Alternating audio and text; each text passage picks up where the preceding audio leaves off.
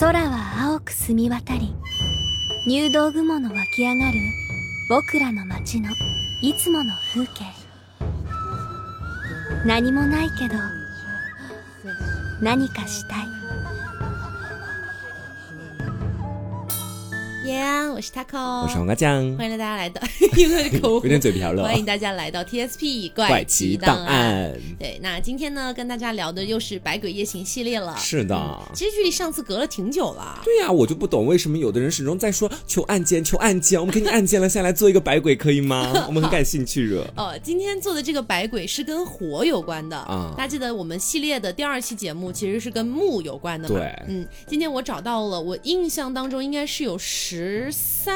个。都是跟火有关系对，十三个妖怪都跟火有关系。啊、然后跟大家说一下，第一个妖怪会占的篇幅稍大一点，嗯，剩下的那些妖怪呢，属于说呃小妖怪这个样子，都是一些小小的妖怪了。但是第一个妖怪确实他名气很大，对。啊，这个名字，嗯，第一个妖怪叫做狐火，哦，呃 Kitsune 这样子，Kitsune 嗯，这个狐火哈，就是那个狐狸的狐，嗯，像这个东西呢，它其实呃在日本的民间也有另外两个说法，一个叫鬼火，一个叫灵火。哦当嗯，当时日本民间相传这个东西就是狐狸点的火啊。我记得你是不是跟我说阴阳师里面还有一个对，嗯、就那个大妖怪嘛？大家记得上一期我们在说大妖怪的时候，我跟大家着重的花很多笔墨，就说了那个玉藻前。嗯啊，在阴阳师的设计里面的玉藻前的大招有一个技能就叫做狐火啊。所以你通过今天他这么一说，是狐狸点的火，是不是跟玉藻前的技能也能够衔接到一起？毕竟玉藻前的形象好像也是狐狸，九尾狐这样子。对，九尾妖狐。嗯，那在日本的民间呢，据说有一个传说哈，嗯，说是。在除夕的时候，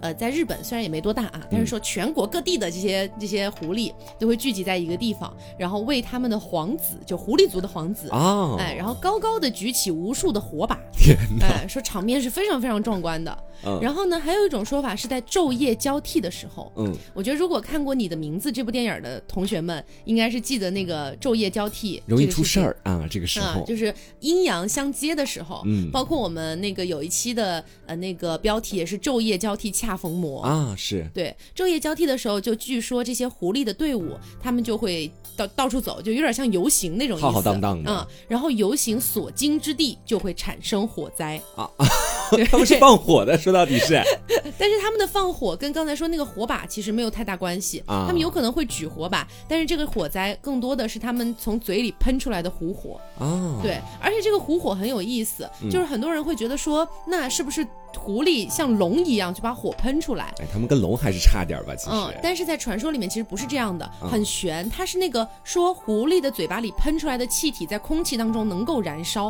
啊，它喷出来的不是火是气，但是能够燃，这样算是妖力这种感觉。对对对，然后说那种时候远远的看着那些狐狸，你只能看到狐狸的黑影嘛，看不清楚，嗯、但是你可以清晰的看到它喷出来的火哦，所以远远的就很像是一排火飘在空中那种感觉。其实是狐狸它自个儿在后面疯狂的吹起喷火。对对对，杂技艺人嘛，这是、嗯。然后除了刚才那些传说，还有一些别的。嗯、有一本书叫做《响山著文奇集》，嗯、当中呢就记载了日本很多当地的一些传说。有人说哈，这个狐狸是叼着马的骨头喷出来的火啊、哦呃，然后也有的地方说是点燃马的脚指甲可以放火。嗯，反正就说跟马有关系。嗯。就说这些狐狸会借用马身体的一部分，然后去帮助他们放火，这样子。狐狸真的是，不管是在任何国家的神话呀、传说里面，基本上都是一个相对来说比较足智多谋、比较神秘的一个物种。对，嗯。然后呢，也有传说说是在晚上看到狐火的人，就很容易会迷路，或者会丢掉什么东西，嗯、甚至还有的人可能会被变成狐狸。那就是不祥之兆嘛，说到底就是。确实有点不祥，哦、嗯。然后呢，还有一本书叫做《北岳学谱》。《北岳学谱》这本书呢，是日本的北岳地区关于雪的一本专门记载雪的书。嗯，然后涉及了很多雪的方面，就各种各样的雪，雪地人民怎么生活，是天上下的那个雪吧？呃，对对对对对。啊嗯、然后说你要怎么在雪中作乐呀，等等的这些东西，没有没有，不是那个作乐，对。然后就说在这本《北岳学谱》里面，反而还记载了狐火这件事情。嗯，说狐狸可以从嘴里喷出火啊啊，这样的一个感觉。在雪地上吗？那大家也知道，其实不管是中国还是日本，关于狐狸的这个一些传说呀、嗯、故事啊，都特别多。是，嗯，然后呢，像我们经常不是说狐狸精、狐狸精这样叫嘛？啊，啊说妲己有的时候会这么去讲对对对。但其实一般来讲，我们在中国，你讲到那种很迷信的程度哈，嗯好像就是在我记得是东北地区。有那个黄鼠狼是大仙，对对对狐狸也是大仙，狐狸大仙、阳历大仙什么的、嗯那种东西啊，就是可能呃，在中国那些地区，可能比如说你看到了狐狸，比如说不小心跑到你家来了，嗯，好像一定程度上是不能把它打死的。对对对，你不能伤害它的，不然他们可能会报仇。黄鼠狼也是这个样子的，对，然后据说还有人见到狐狸的话，就会向它双手合十，然后拜一拜是吗拜一拜，对对对，然后就说祈求保我家人平安啊什么的。较为封建迷信啊，不建议模仿。呃，然后也有人说是，如果是得道成仙的这种狐仙，嗯，然后也能帮人治病啊或者消灾什么的。哦，反正在中国的比较迷信的一些地区，好像甚至还有为狐狸专门修建的一些庙宇。狐狸庙吗？嗯信奉他们。对，然后说怎么怎么去求，就是说一定要到庙里面去挂一些红色的东西，嗯然后向狐狸去许愿啊，然后实现了的话还要还愿，嗯不然他就会到你家来，就是反正降灾给你这样子。总而言之，报复心很重就对了。对，但是在日本呢，有 有一些我觉得挺挺玄乎的一些说法，嗯就是说在太阳下山的时候，如果你要穿上一双新的鞋，然后出门儿，你就会变成狐狸。啊，他们对这种太阳下山，因为也是昼夜交替的时候嘛，啊然后对于你穿新鞋好像有一些忌讳。那不能去穿这个。对，反正就不管是草鞋、拖鞋还是皮鞋，不管什么鞋，嗯如果你一定要穿，那就要选在早上穿，然后就不能选在傍晚去穿。如果说你在傍晚你非穿不可了，你没别的鞋了，你怎么办呢？你就在鞋底涂一层煤灰，或者是浇一些墨汁儿上去，哦，有点像是做旧的感觉，就是是。让它看起来没那么新。但是你说这个，其实我发现啊，这种叫东方的文化体系里面，好像嗯大家都喜欢在早上的时候去干一些事情。对你比如说我们这边结婚，从来没有在晚上结婚的。哎，好像有说法是说什么晚上结婚是二婚还是什么的？啊，对，就好像是那种不能见天的感觉。嗯但是如果你是如果是首次结婚，或者说你是当天刚好是你大婚的日子，嗯基本上我们这边的习俗都是早上的时候去办这事儿，对越晚办越不好。对对对嗯对对，因为好像感觉是不是早上阳气重一点的那种感觉？对，嗯，还有一个传说是很出名的，叫做狐狸的太阳雨，嗯，就是好文艺的名字，我天哪！我们应该都经历过那种天气，就是又下又是太阳又下雨啊太阳雨嘛，啊，太阳雨。然后日本有一个传说，就是说这种时候就是狐狸在娶亲，嗯你嗯，这个时候尽量不要出门。如果出门遇上了狐狸，你也一定要避开，不要让它发现你。哦，在一个黑泽明的电影叫《梦》啊，我有看过一个小片段，就是讲的第一个这个故事。在这个电影里面是好多好多个梦拼接起来的。嗯然后第一个梦呢，就是有一个小男孩儿，他妈妈跟他说了太阳雨这个事儿，说你可千万别出去啊。嗯小男孩呢不听话，他就跑到森林里面去玩去了。结果在森林里面就遇到狐狸娶亲了。啊，嗯、当时就是下着太阳雨嘛。然后呢，因为妈妈警告过他说不要被狐狸发现、啊，或者一开始本来就叫他不要出去嘛。然后呢，他就躲在一棵大树后面，嗯他就偷偷的观察那些狐狸。那些狐狸就是很诡异，在那个电影里面，那些狐狸呢，就是有点像是矮矮的人，然后嗯头上有点像戴着狐狸的面具那种感觉，走两步就突然看向一个方向，走两步突然看向一个方向好，诡异啊，很诡异。然后我记得那个片段的结尾好像就是，嗯、我有印象不是很深了哈，大概是这样子，应该是有这样的一个画面，嗯。就是说那些狐狸走着走着走着，到了一个角度，理论上是可以看到小男孩的了，嗯。然后走两步，唰，看见小男孩了，啊，哦，好可怕啊！我的我就觉得挺可怕的。但是你不得不讲，就是“狐狸娶亲”这四个字，虽然我其实对狐狸没有太多的了解啊，嗯但是我对于“狐狸娶亲”这四个字有种意外的熟悉感啊为什么好像它是不少影视作品或者说是那种悬疑神话类型作品的桥段。哎，它里面，都会碰到这种狐狸抬着个轿子，然后呢一天一天的去娶亲，这种感觉。但是你刚刚对他那个描述，他走两步要回个头，你好像从一个比较正经的角度去想，很可怕。嗯那你从一个滑稽的角度去想，不也很好笑吗？走两步跌两下回一个头，这种感觉。嗯。然后日本还有个地方叫大野郡，嗯说这个地方有一个男子哈，有一个传说故事，说呢他是在荒野当中遇到了一个超级美女这样子，哦啊，两个人就是一见钟情啊，然后就是妲己二代呀！啊就结婚生子了。但是谁知道呢？他的妻子其实是狐狸变成的。啊，那有一天呢，妻子就突然现原形了，就跟那个白素贞变成蛇了那种感觉一样，变成一只狐狸。然后就像狗一样叫了几声，嗯然后就回到了荒野里面。是但是丈夫其实是爱她的嘛，嗯这时候不死心啊，就呼唤狐狸说：“请不要把我忘了，我们的孩子还需要你的照顾，赶快回来睡吧。”是是个感人的爱情故事。对，然后最后这句“赶快回来睡吧”，用当地的他们当时的一个方言，听起来特别像 kitsune，然后跟这个狐狸的发音也很相近，啊所以说好像有一种说法，就是说这个狐的这个日语发音就是这么来的，就狐的日语回来睡吧，回来睡吧，这不是挺浪漫的呀？其实挺浪漫的。嗯，嗯。然后我们之前也讲过，就是日本的百鬼受很多中国文化的影响嘛。嗯，然后大家想到狐狸的话，会想到哪一本小说呢？嗯聊斋志异。对，《聊斋》吧。啊然后就是当时中国人就觉得说狐狸是特别聪明的嘛，然后特别嗯狡猾，特别通人性这种感觉，所以就呃那个日本那边也就有一点继承这个感觉了。嗯然后就有很多的故事都是那种娶了狐狸，但是最后知道了原来妻子是狐狸之后呢，哎，就可能妻子就羞愧啊或者什么的，不愿意再见丈夫了。丈夫写本《白狐传 》，但是每到这种就是很繁忙的要去做农活的时候，嗯这些狐狸的妻子还会回到家里面来帮丈夫做一个收割的工作。他们还是会报恩的。对，嗯所以呢，其实狐狸有一个农耕神的一个一个形象在吧？啊、哦。一会儿会跟大家讲到有一个神叫稻荷神。对，哎，这个在阴阳师里其实是有一个对照的，嗯在阴阳师里有那个 S S 二式神，就是玉转金啊，嗯应该是这么读的。然后它的 S P 形态叫道和神玉转金。哦我当时一直想不明白，我说你是神是就是神呗，他脚下围着好几只各种颜色的狐狸。嗯我当时想不明白是这个，原来他跟狐狸还有渊源。对，是这样。稻荷神是日本神话传说里面主管谷物和食物的一个神，他就主管丰收的嘛。嗯所以说他呃，在传说里面，他有的时候是以男人的形象出现，有的时候是以女人的形象出现神。都是这样的。对，甚至有的时候还是一些一些昆虫啊、蜘蛛啊什么之类哦的、这样子。然后它有两个固定的随从，都是白色的狐狸。哦嗯，，所以狐狸就有点像是这个稻荷神的神使这种感觉。小跟班算是。对，所以就就叫做稻荷神这样的。而且跟你前面的那个联系起来，好像说那些作为狐狸的妻子，居然离开了，嗯在每年丰收的季节也会帮着回来收稻子。其实好像跟丰收也有一定的关系。嗯，所以其实就是狐狸在日本话反而还会有一点丰收这个意象在里面。全是好的意象啊。嗯，然后民间还有很多关于狐狸附身的那种传说。嗯，呃，有说在日本的这个岛根县，说有一个叫做人狐池的妖怪。嗯说这个东西呢，它比狐狸小，长得有点像黄鼠狼，我觉得可能十有八九是黄鼠狼或者黄鼠狼的亲戚吧。嗯然后说他就经常就是在这种民宅里面到处出没，也就是当时那边的人所谓的狐狸使者。嗯那如果有人无缘无故的讨厌他或者欺负他什么的，他就会附在那个人身上、哦啊。说一旦被这样的狐狸附体了，那个举手投足都会变得非常的奇怪。哎，是真的，我越听你说越感觉，其实狐狸这种动物好像和其他动物还真不太一样。嗯那其他动物，比如说，当我们提到猪的时候，你会想笨，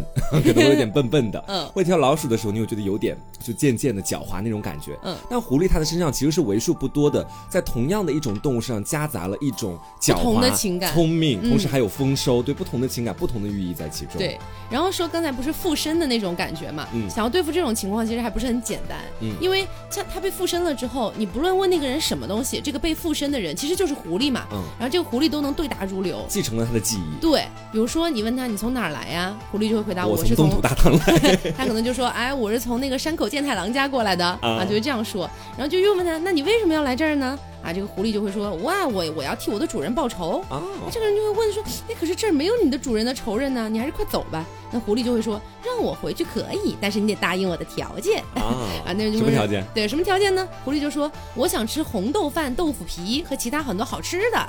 其实作为动物也就这么点需求了。然后呢，就那些人就会按照要求给他拿出来嘛，啊就让他吃。他吃完之后就说：“哼，我还要这个房子的土地 啊，不然我就夺取我身上就就夺取我附身的这个人的性命。”啊。天哪！然后呢，这个时候旁边人就觉得忍无可忍了嘛，啊，我都已经这样了，嗯于是呢就拿出了针灸。拿出针灸之后，就把那个狐就被狐狸附身的那个人按在地上，嗯就在他脸上一顿狂按，按什么呢？按到有一个硬块的地方，啊就往那儿扎针。狐狸芯片。可能就是那个本体就在那儿了，你知道？然后那个被附身的人就会马上跪地求饶，然后就赶快走，想想要想要离开。但是呢，人们就还是会在两在他那个硬块的地方再多扎两针，嗯然后挣扎一阵之后，那个人就会晕过去，就附身的效果就解除了就。狐狸就走了。嗯哦，蛮奇妙的。嗯，然后这个就是关于狐火的故事，其实跟狐狸是非常绑定的。是，嗯，然后我们家接下来讲的一个叫做提灯火，嗯这个东西呢，也有人说它是狐火，所以我觉得可以放在一块儿讲。提灯火的这个日文，我觉得特别不确定它怎么读啊，嗯，说亲逼大概是这种感觉吧，说金币。听起来有点像骂人，不知道为什么。说这个火呢，是你在夜间的那种田间小道上面会看到的，它是嗯高高低低漂浮着的那种火光也。是狐狸在后面吹着的吗？应该不是不知？道，就因为看着特别像是有个人提着灯笼在走，嗯然后所以就叫提灯火。但是当你一走近，它就不见了。哦，是这样蛮神奇的，还有神秘感呢。然后也有人说是在四国的德岛县是目睹过数十个这样的提灯火，嗯，所以就有人说可能是狐火。火，因为有数十个堆在一起，很像是狐狸那种游行的感是觉。，所以有可能他其实还是那些狐狸在背后搞的鬼，说到底就是。对，嗯嗯，那刚刚跟大家讲的两个都是跟狐狸相关的，接下来我们来聊一下跟车有关的这个妖怪吧。嗯，其实说到跟车有关系，我们与其说它跟车有关系，不如说它跟车跟火都有一定的关系。啊，对对对，对，那我们说第一个呢，接下来要跟大家讲的跟车跟火都有关系的妖怪啊，叫做火车。它不是你去买高铁票、火车票坐的那个，嗯它是一个名正言顺的、很实际的妖怪。它其实是火之车这个意思，日文叫做卡夏。对我们说这个火之车呀，它一般就是运送罪人去地狱的这样的一辆车，也就是你平常在生前的时候，你犯了一些罪啊，这些坏事可能在你还活着的时候没有给你清算，对吧？嗯但是等到你要死的时候呢，这时候你就会发现，在远方可能有一辆燃着熊熊的烈火的这个车子就会来接你了。哦，啊，然后这个车子呢，就是我们所说的火之车，而且这个火之车在见到这个尸体之后啊，它其实算是在惩罚这个尸体。我觉得，它会把尸体撕裂之后悬挂在树枝或者石头这样的物品之上，那等于是给那些在生前有罪的人一定的惩罚。而且据说哈，一般这个火之车一旦开始作怪啊，开始从远处兴风作浪的走过来之后，如果当时正在举办葬礼的话，这个葬礼的那个现场哈就会风雨大作啊，等于是天公都开始不作美。而且呢，这个火之车会推开那个棺材，把里面的尸体夺走，直接偷走。好贱啊！对，然后用熊熊烈火将它燃烧，最后再把它挂在树枝或者石头上，真的是很严苛的一种惩罚方式，你知道？嗯啊，好，然后刚跟大家说的可以说是火之车这个故事啊，接下来再讲另外一个也是跟火跟车有关系，就龙车。啊，龙车龙车在阴阳师里面我有打过，，对，它是在逢魔之石里面的一个 BOSS，对然后整体而说，整体而言，在阴阳师的设定里面呢，龙车算是玉藻前的手下啊，里面住着很多瓜太，瓜太就是各种四目童子瓜呀、庆行灯瓜呀，这种都变成了青蛙，很可爱。而且在那个鸟山实验的那本图鉴里面，我去看了一下龙车跟火车的图片，嗯其实我觉得长得有一丢丢的像吧，嗯有点，因为都是燃着火的车那种感觉。对，对，然后龙车的日文名呢叫做嗯这样子。然后我们就来说一下这龙车到底是个什么样子啊？嗯因为我们毕竟是电台，没有办法直接给大家看，你知道，龙车它的车轮啊是一对木车轮，相对来说比较朴素。嗯然后呢，它身上就开始有那种妖怪的感觉了，浑身上下都围绕着这种青绿色的火焰。而且呢，既然是车，那它就兼具了在我们现在的车也有的一个特色，就是移动速度非常之快，哦而且撞过去的话冲击力很强，嗯有一定的杀伤力的。我觉得 其实是有点危险的。我觉得如果玩过阴阳师的，有打过龙车这个 BOSS 的，应该有印象它长什么样子。对其实跟真正的龙车长得挺像的。对，很像。其实、我们说，传说啊，在这个月色朦胧的夜晚，如果你在日本的这个鹤茂的这个地方，在它这个大路上，他就经常听到这种牛车驶过来的那种咯吱咯吱咯吱的声音。哦其实这么一想，还挺瘆人的哈。嗯然后走近了呢，你就能发现看到是这个牛车，它不是一辆简单的牛车，它前面是有一个巨大的人脸，我记得我之前好像很恐怖的。对，我记得我之前好像看过一个日本的番那，我确实一下子忘了它是什么，就是那个番就有点讲百鬼这个意思，嗯。然后中间也是有一个龙车的形象出现。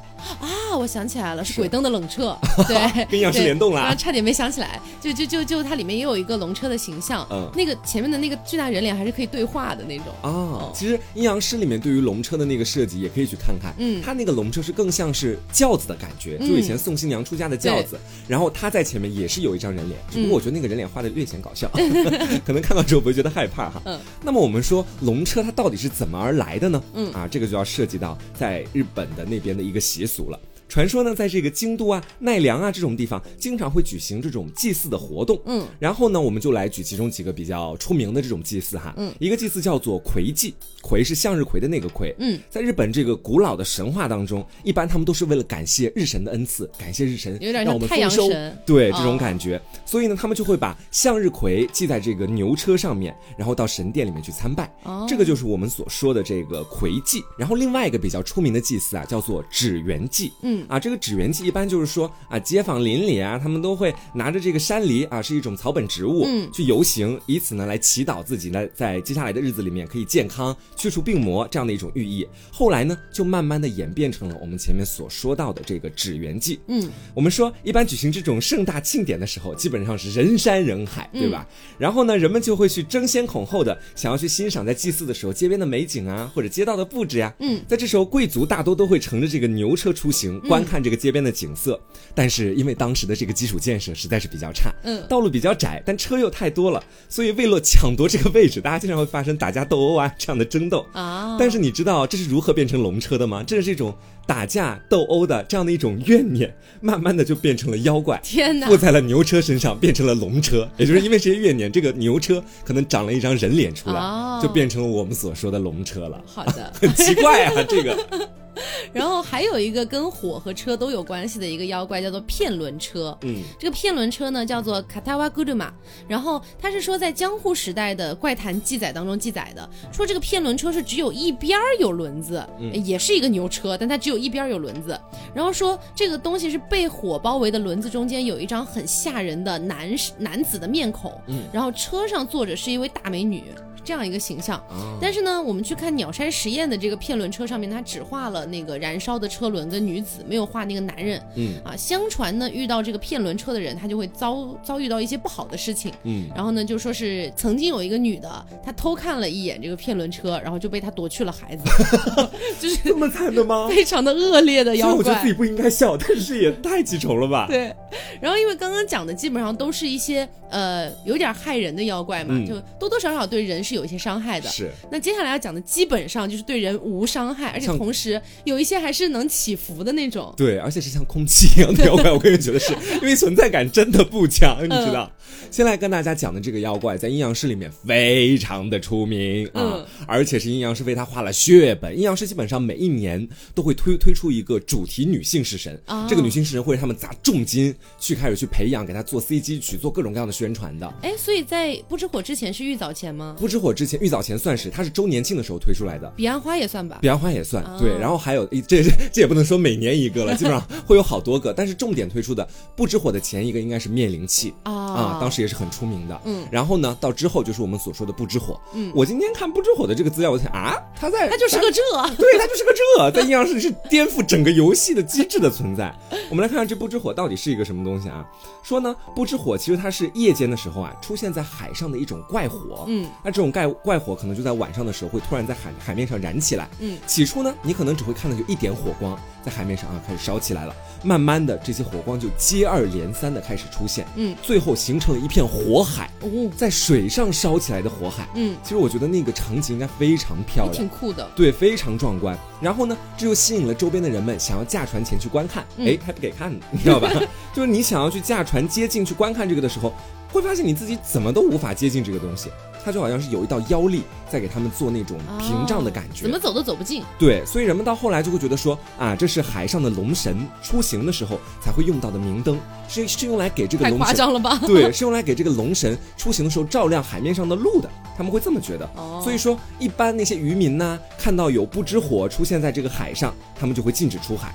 啊，是因为觉得海上的龙王、龙神对在出行了，我们要让道。对，而且大部分渔民可能都比较信奉龙神这个东西，啊还是不要去触犯它这样嗯的。，那我们之前好像讲到过那个辉夜姬的故事里面也是这样啊，说要去就嗯拿龙宫里的一个什么东西，对吧？跟龙宫也有关系，对其实对。，嗯，然后我们说，还是要走进科学一下的啊。嗯就是现在的调查呢，都说啊，这个不知火可能就是一种海市蜃楼的现象啊，它没有那么别的地方着火了，或者别的地方的那种灯光啊、对火光什么的映射到海面上，嗯。才被人们看到。然后呢，在日本的这个日本书记啊，以及其他的几本相对来说比较有名的这个风土记里面，嗯。都对不知火有记载。说是这个景行天皇当年去征讨这个九州南部的熊袭这个地方的时候啊，嗯，就到达了熊本八代海的这样的一带，就海边，嗯。啊，他亲眼看到了不知火，然后呢，就把这个地区命名叫做火国。哦。啊，其实听起来真的，我觉得很酷。可能也是因为我看了阴阳师 CG 的缘故，我不知火的你当时也给我看了，我记得他好像也是有一个走到海边的一个一个一个步骤的，时候然后在海面上跳舞那个感觉，嗯。对，就是他阴阳师其实改编了很多东西，他把它变成了一个具体的女性角色，还和一个阴阳师产生了爱情、啊，所以说我挺推荐大家去 B 站上去玩一下阴阳师。不 是不是，去 B 站上看一下不知火的 CG 的，就算你不知道这个游戏，你去看一下那个画面真的绝美那个是做的真的很好，对你会有点起鸡皮疙瘩的感觉。对，而且你通过它，你就能看到海面上由原本的一点火光，逐渐变成一片火海。嗯到底是什么样的一种感觉，你就能领略不知火的那种美了。嗯嗯，好，接下来既然刚才给大家讲了一个大美女不知火，嗯接下来给大家讲一个火消婆。我以为讲大丑 大丑女火消婆嘛。是一个爸爸，你知道，就就呃，他火消婆的名字叫 Hikeshi 爸爸，对，嗯这样子，就是在日本的动漫里面，我觉得大家应该如果是经常看的话，应该会知道爸爸这个发音，就是嗯对那种老太婆稍微有一点不是那么尊敬的情况下，可能就会喊出，就是以以那个音调喊出爸爸这种感哦觉，对。然后说这个火消婆又叫吹箫婆，这么，但是不是那个吹箫，是呃吹到它消失的那个意思。哦嗯，吹箫婆。然后说她呢是在灯火通明的一些宴会上面，没有风的情况下，然后这个灯芯和灯油也完全没有烧完嗯的情况下，会突然发现那个油灯熄灭的一种情况。哦哎，就是没有任何的外部因素，突然就灭了。哦啊，或者是比如说有些人夜间出行啊，点好的灯笼，但是火苗却突然的没有任何预兆的，比如有些可能是风吹的呀，嗯或者是什么摇晃啊之类的，但是就火苗好好的，它突然就熄灭了。奇怪了。对，当时人们就觉得这是火消婆的把戏，啊，偷偷吹火 但是这个火消婆对人是无害的。啊。如果说呢，这个比如说莫名其妙的有个地方烧起来了，出火灾了，这火消婆还能来过来帮你，就是消吹消火火，对，她还能帮你控制火势蔓延，你知道？因为有一个传说是说，无论遇到多大的火，只要火消婆咻吹上一口，它就能马上就熄灭了。消防员的前世，对，所以其实火消婆算个好妖怪了。对，有嗯意的啊，对他可能就没事儿就逗你一下，吹吹而已，呃，没什么无伤大雅。很调皮嗯，然后下一个，这个我觉得也很搞笑，这个叫油赤子。啊。油赤子的日文呢叫做阿布拉卡狗，就是说油赤子呢是由那种旧的灯油化作的妖怪，啊然后它平时呢是以一个火球的形状出现的，很可爱。然后据说是在日本的这个滋贺县和东北地区出现啊，日本嗯也是有东北地区的，对。但是呢，这个油柿子吧，它不会危害人民，它也嗯不会引起火灾，它只是喜欢干嘛呢？它只是喜欢在夜晚熄灯了之后，嗯它喜欢偷偷的去舔那个灯里面残留的油。好可爱啊！哎，你知道这个让我想到了谁吗？偷油婆，不是偷油婆，我想到了一个动漫人物。谁啊？哎，你还是你推荐我看的那部电影啊？什么？哈尔的移动城堡里面的那个小火球啊，哦我觉得那跟他很很像，有都很调皮。对，嗯就喜欢偷偷去舔一下油。对，然后说这个油赤子通常就是以一个小火球的形态出现，嗯然后飞到比如说民宅的屋里面，哎，而且说即便是再小的缝隙，这个油赤子都能钻进去，然后就会变成一个小孩的样子，啊变成小孩的样子舔油，哎，偷油吃，哒哒哒哒哒，舔完之后，它就会恢复成火球的样子，又飞出窗外了。好可爱哦。，但是呢，这里有一个令人非常难过的事情，嗯就是说，因为现代社会嘛，然后就大家用这个灯用的非常的多，那这个油赤子正在逐渐的消失，是一种已经濒临灭绝的妖怪。妖怪可以濒临灭绝。之前我看那个好像是荒川爆笑团还是哪一个吧，哈，有点忘记了，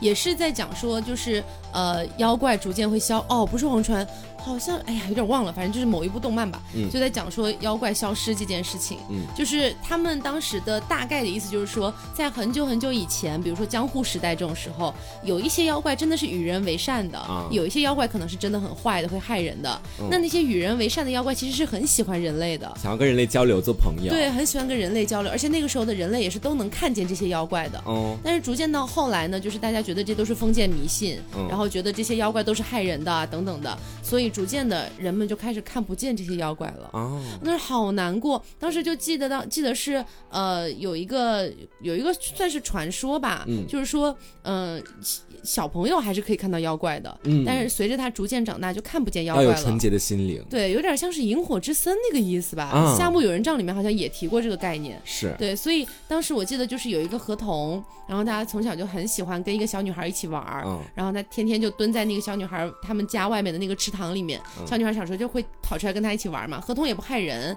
然后结果后来有点丑，我觉得。结果后来小女孩长大了。啊，然后那个合同就每天看着她，依然是在呃自己在家里面就是做自己的事情，但是再读书啦、恋爱啦、工作啦，对，但是再也看看不见她了。哦，好悲伤哦。对，然后因为这样的情况，合同的同类也在逐渐变少，他就变得越来越孤单，可能觉得自己有一天也会要灭绝这样子。真的，我觉得油赤子它只是你可以用点灯油去养它，其实我觉得它是一个很适合当宠物的妖怪。因为他真的什么都不会做，他不会伤害你，他只想舔舔油。对，也是现在最不缺的东西。对，好，那接下来讲下一个，下一个叫做缩火，这个缩是蓑衣的蓑，它的日文呢叫做米诺比。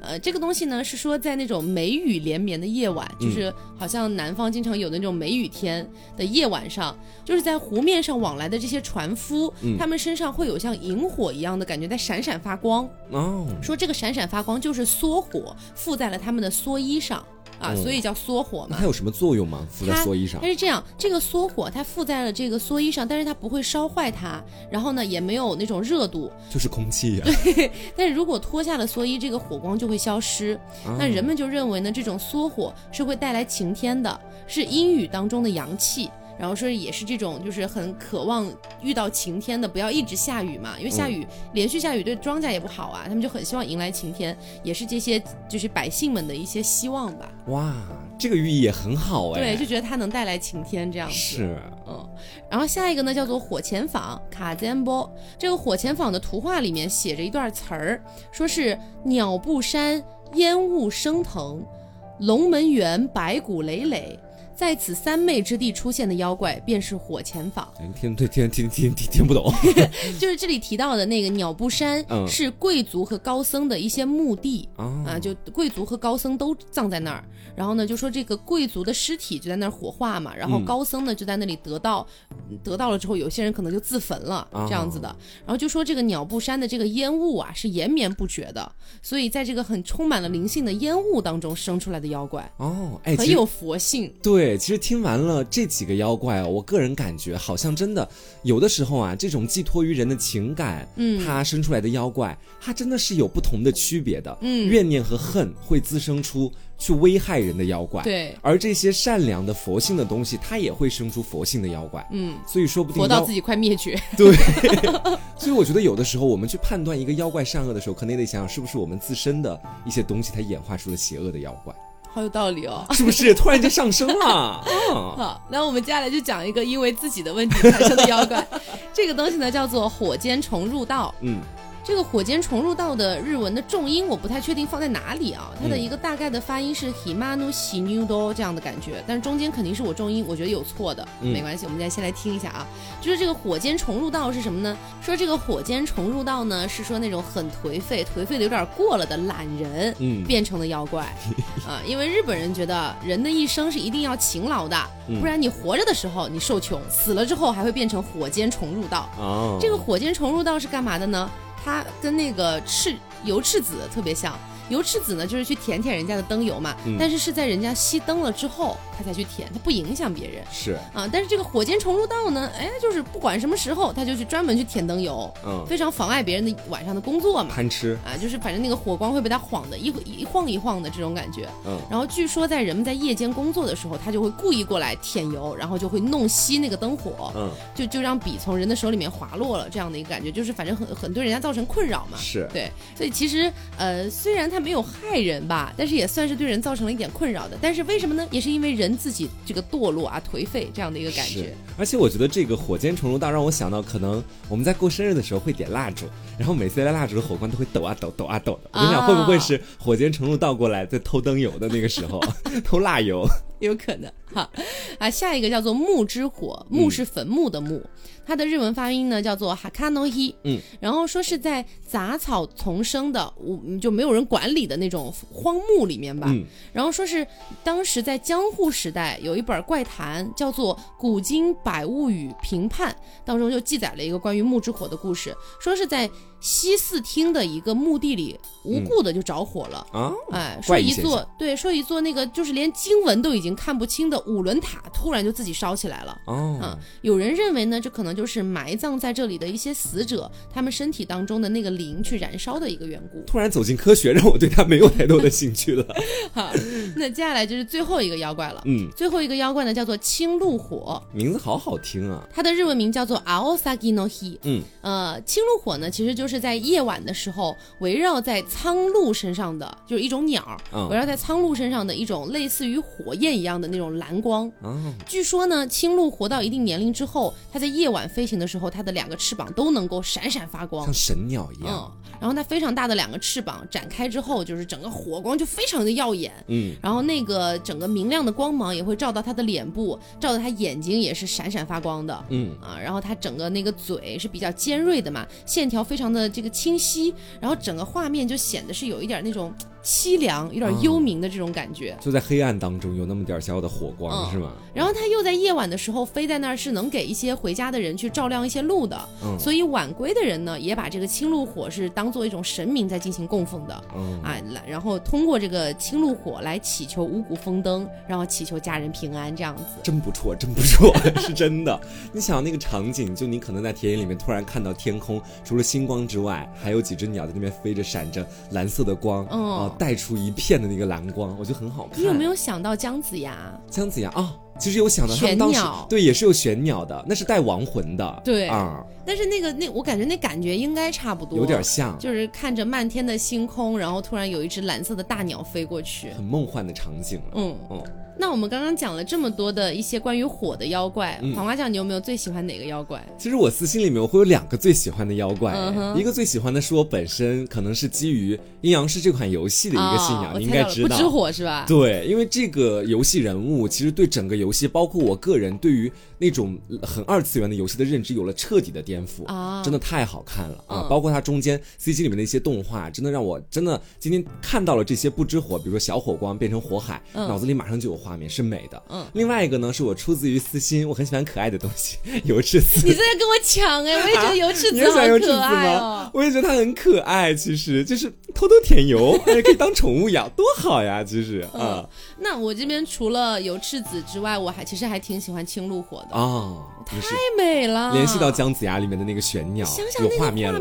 对呀、嗯那有没有最不喜欢的？最不喜欢的，我最不喜欢的其实应该就是我自个儿第一个说的那个火车了。我觉得这个，首先在名字上容易给人歧义，其次它真的不是一个好的预兆。我可不希望我在将死的时候，突然看见一辆车向我跑过来，浑身着着火，人家说是最不可赦的人才会被这样带走哎。会会有误差吗？到时候说要来烧我，那我该怎么办啊，我最不喜欢的应该是骗轮车，啊我？觉得他好贱哦，因为在故事里面的记载，他并没有说他经历了什么事情，是为什么才要这样，感觉就像特别像是那种无来由的，我就是是要要报复你、啊对，我就是要报复你。他有一个女人只是偷偷看了一眼，就把人家孩子抢走了，对啊看看你怎么啦，不能看啊。觉得好坏啊。嗯啊，其实今天就是跟大家聊了一下关于火的这样的一些妖怪，嗯，然后之后的话可能会做一些关于水的，是的，啊，关于金属的啊、嗯等等的金木。水火土嘛。哎，对对对对其实。说到水，我突然就想到水里面，我们肯定是要跟大家讲合同的 这种感觉但合同已经讲过了耶。啊。前面已经讲了吗？第一期你不在的时候已经讲过了，嗯嗯，反正就是呃，我记得在第一期的时候也跟大家讲了一些别的，像叶缘火、嗯姥姥火。呃，灯笼火、瓶子火，哎，没好像有没有灯笼火？我不记得了。反正就是呃，在第一期的时候跟大家讲了一些关于火的，然后因为那个时候已经讲过了，所以就没有放到这边再来讲一遍。嗯那大家如果就是对火的这些妖怪还是有一些兴趣的话，也可以去回听一下我们第一期的百鬼的系列。嗯，好，那今天节目就是这样啦，希望大家可以喜欢。嗯，那我是 taco，我是王瓜酱。那我们下周再见喽，拜拜拜拜